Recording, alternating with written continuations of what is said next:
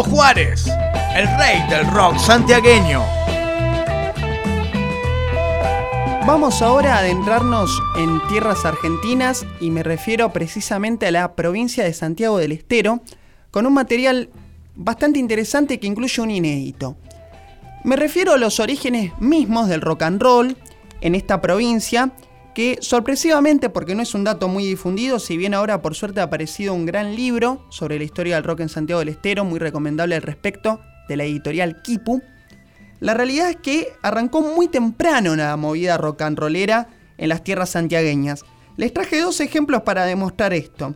El primero tiene que ver con un gran guitarrista, Hugo Manuel Juárez Montoya, quien nos abandonó hace muy poco tiempo. Él falleció en el año 2022, o sea, el año pasado, había nacido en 1943 y es un tipo que desarrolló una carrera muy impresionante, primero porque era multiinstrumentista, tocaba no solo guitarra, sino diversos instrumentos de viento, quena, pincuyo, armónica, violín también tocaba, pero además de eso, Hugo fue una persona que no solo fundó las primeras bandas rock and rolleras de la capital santiagueña, por ejemplo los Kings Rockers, los Demonios del Ritmo, sino que también fue un luthier porque no le quedaba otra. De hecho, él creó un bajo eléctrico casero que provocó un hecho bastante relevante a nivel de la juventud rollera santiagueña que le preguntaba a Hugo, ¿cómo hiciste esto? Y él les explicó, bueno, lo que tiene que ver con los imanes los pueden sacar de los teléfonos públicos. Y la prensa de Santiago del Estero, horrorizada porque una horda de vándalos rockeros estaban saqueando los teléfonos públicos para armarse sus propios bajos eléctricos, porque recordemos que hasta ese momento en nuestro medio el contrabajo era la norma. De hecho, las primeras bandas de Hugo empiezan con contrabajo. Tenemos una grabación de Hugo de un simple que es una pieza de colección del sello Juniors que nos envió un coleccionista uruguayo, Juan Pablo Betarte, a quien le mando un fuerte abrazo, nos está escuchando en este preciso momento. Y es un tema que se llama Mi guitarra toca twist, pero no hay nada de twist. Si hay mucho de guitarra, es un tema realmente de música surf, una composición propia del maestro Hugo Juárez Montoya. Y quiero decir que hay otra persona que nos está escuchando desde algún punto del hemisferio norte, el señor Quentin Tarantino, que estoy seguro de que su próxima película, si es que rueda una nueva obra va a incluir esta canción de los demonios del ritmo.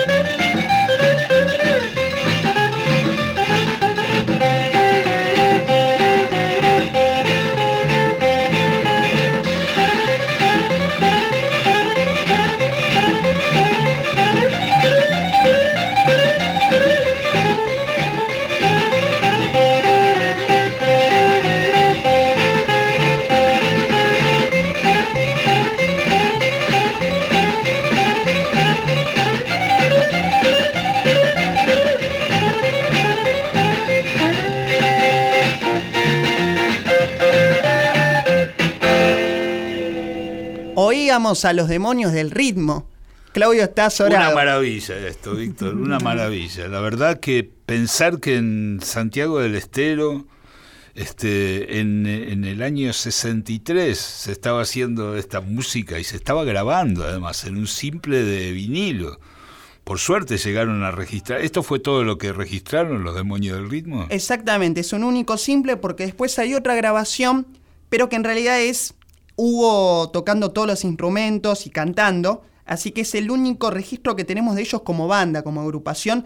Realmente eran una topadora, una planadora. Tema propio, además. Tema propio. Porque ellos este, es como que agarraban las características del género, pero le dieron una impronta personal. Esto no es eh, una copia de ningún tema del surf este, estadounidense.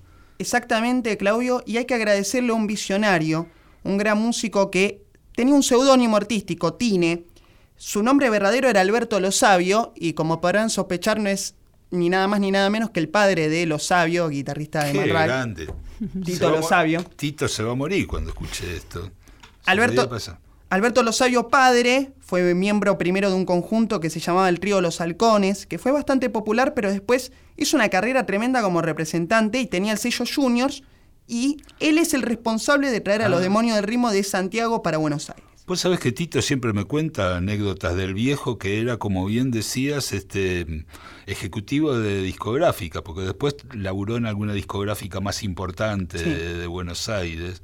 Pero nada, esto no sé si, si Tito lo conozca, probablemente no, y no sé, va a saltar por el aire cuando lo escuche. Va a estar muy contento seguramente el maestro Tito, a quien le mandamos un fuerte abrazo. Sí, Víctor, ¿puede ser que Hugo tocó con Tanguito también? Por si fuera poco, Hugo Juárez estuvo en una banda con Tanguito que se llamaban los Teletap. Tanguito sale de los Duques, que como sabrán los coleccionistas y los eruditos, grabó eh, varios simples con diversos cantantes, pero con Tanguito hay registros. Sí, mi pancha. Exactamente.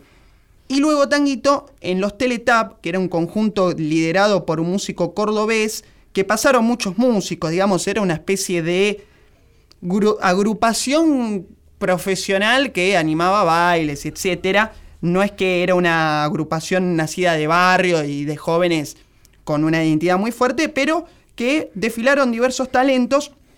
Hugo Juárez en su momento me relató de un viaje que realizan eh, a La Rioja en tren, porque realmente hacían muchos viajes a las provincias argentinas y Tanguito acompañándolos en el tren y Recuerda, voy a leer una frase muy breve escrita por el maestro Hugo antes de abandonarnos en este plano físico. En unos asientos más adelante iba Tanguito franeleando su guitarra y tarareando y buscando melodías que tal vez formarían parte de sus propios temas. Es muy interesante porque Hugo, si bien obviamente no lo recuerda como un virtuoso Tanguito, que no lo era, sí lo recuerda como un compositor incesante, que estaba todo el tiempo laburando con su guitarra. Sí, eh, una descripción muy linda. Qué bueno muy emocionante. Y después Hugo realiza toda una carrera muy buena que da para otra columna en el sur de la Argentina, en nuestra Patagonia, porque se radica en Chubut. Y lamentablemente nos abandonó hace muy poco, pero va este homenaje para él, para su familia también, y para todos sus alumnos de guitarra, porque él formó a muchas generaciones allí en Chubut. Me acaba de llegar una carta a todo esto desde el hemisferio norte, como decíamos antes, de Tarantino, quien nos pidió con desesperación escuchar el otro tema, como me gusta generar suspenso porque aprendí de su cine, le digo al señor Tarantino desde este punto del globo terráqueo que espera el próximo programa que vamos a escuchar un grupo llamado Los Cometas de Frías, liderado por Julio Eduardo Zurita Barbieri. Y me retiro silencio para que Tarantino, que seguramente con obsesivo que es, va a estar escuchando el tema de Hugo todo el tiempo. Otra historia. Con Claudio Kleiman, Víctor Tapia. Valeria Pertón y Mauro Feola.